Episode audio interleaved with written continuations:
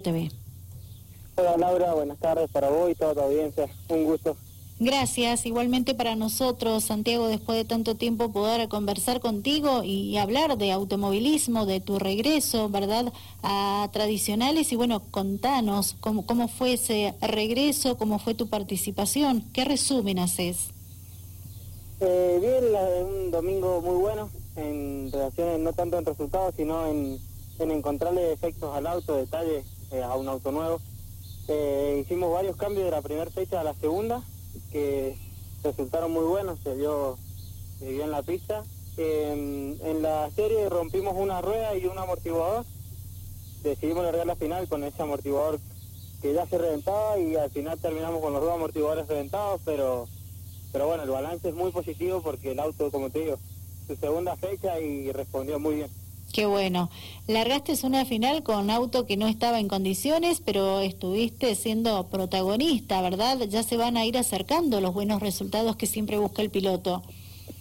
Sí, la verdad que sí, probamos una puesta a punto con unos amortiguadores que no resultaron y bueno, todo sirve para seguir aprendiendo y mejorando cada fecha. Pero el auto, eh, el motor va increíble y el auto, bueno, quedan afinar esas pocas cosas y vamos a pelear por los, por los puestos adelante.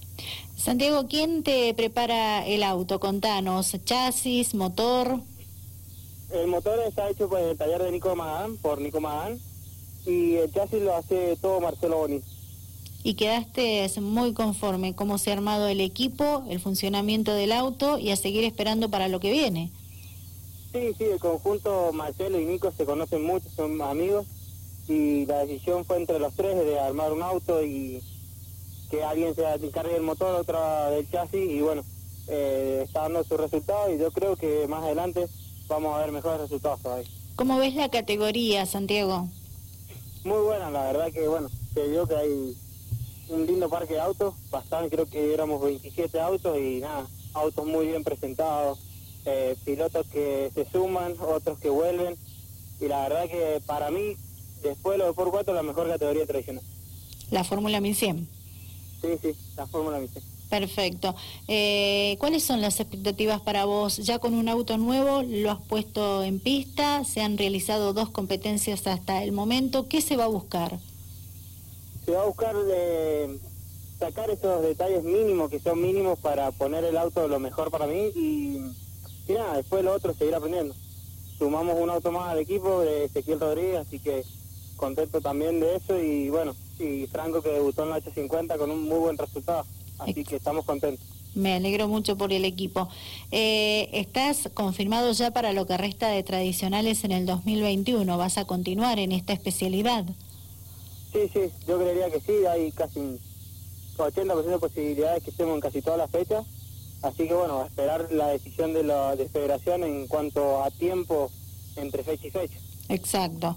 Y también tu carrera deportiva mira con ojos a qué otra categoría. Por ejemplo, ¿vas a estar participando también el 15 de agosto con las categorías de ASA?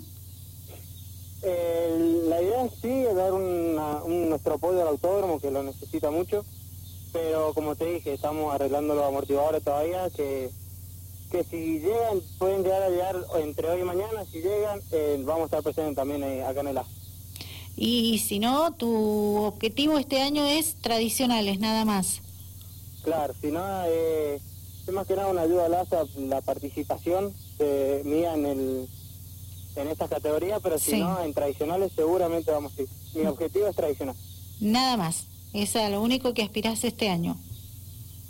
Claro, hay que ver cómo sea esta categoría, pues sería lindo poder armar un lindo grupo. Se está armando un lindo grupo acá en ASA. Sí. Eh, bueno, no solamente ayuda a, hacer categorías, sino a devolverle la vida al autor, que es lo que varios de nosotros aspiramos.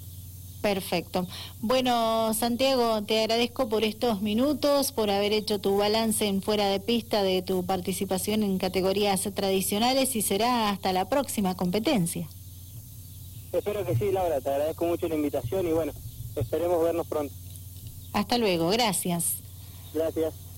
Santi Llori, eh, hablando en fuera de pista, eh, un pequeño resumen de su participación en categorías tradicionales, en lo que se ha disputado hasta el momento, el piloto local pasó por las cámaras y los micrófonos de este programa de Dial Radio TV y ustedes lo pudieron ver y escuchar.